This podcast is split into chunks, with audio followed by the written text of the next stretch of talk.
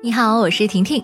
最近，英国《每日邮报》网站发表文章说，以色列研究人员用复活的酵母酿造出了啤酒和蜂蜜酒，而这种酵母呢，是从有五千多年历史的陶器碎片中提取的。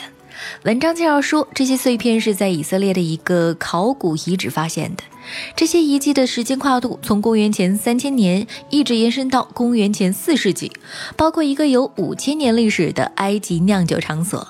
以色列微生物学家克鲁斯坦说：“酵母其实可以在没有食物的情况下存活很长时间。如今，我们能够让生活在极其微小的气孔中的所有这些生物恢复活性，并研究它们的特点。研究古代啤酒的学者依据古代配方和陶器中残余物的分析结果，调制出了可以喝的饮品。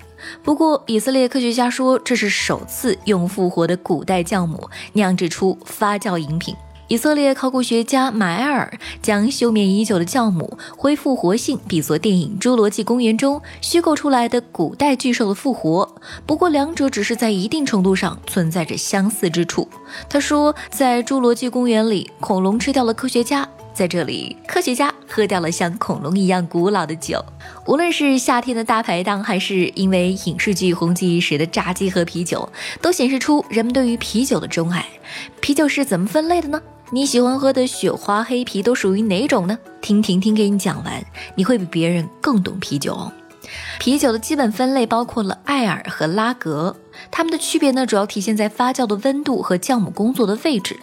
艾尔啤酒酵母在发酵罐顶端工作，温度在十到二十度左右；拉格啤酒酵母在发酵罐底部工作，温度呢是在十度左右。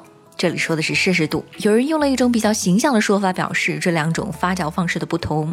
喝艾尔啤酒时，先会喝到酵母和辅料的味道，之后才能找到麦芽味；而喝拉格啤酒时，则先喝到麦芽的味道，再会有其他辅料味道。我们平常喝的百威、燕京等都属于是拉格啤酒。艾尔啤酒呢，在全国都有酿造。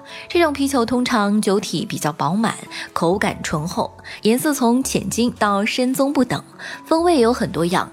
其中有一种叫做 IPA。也就是印度埃尔淡啤非常出名，为了便于长时间的海上运输，这种啤酒呢添加了大量的啤酒花来起到防腐作用，所以口感呢偏苦一点。IPA 一般是干型呈深琥珀色。相比埃尔啤酒，拉格啤酒的市场覆盖面更广了。拉格啤酒通常口感呢会比较的脆爽干净，酒精度较低。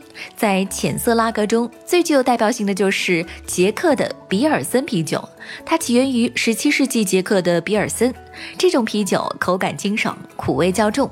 日常生活中大家喝的喜力、嘉士伯或者是国产的青岛、雪花等，都属于比尔森啤酒。我是不爱喝啤酒的婷婷，你呢？月光头条，明天见喽。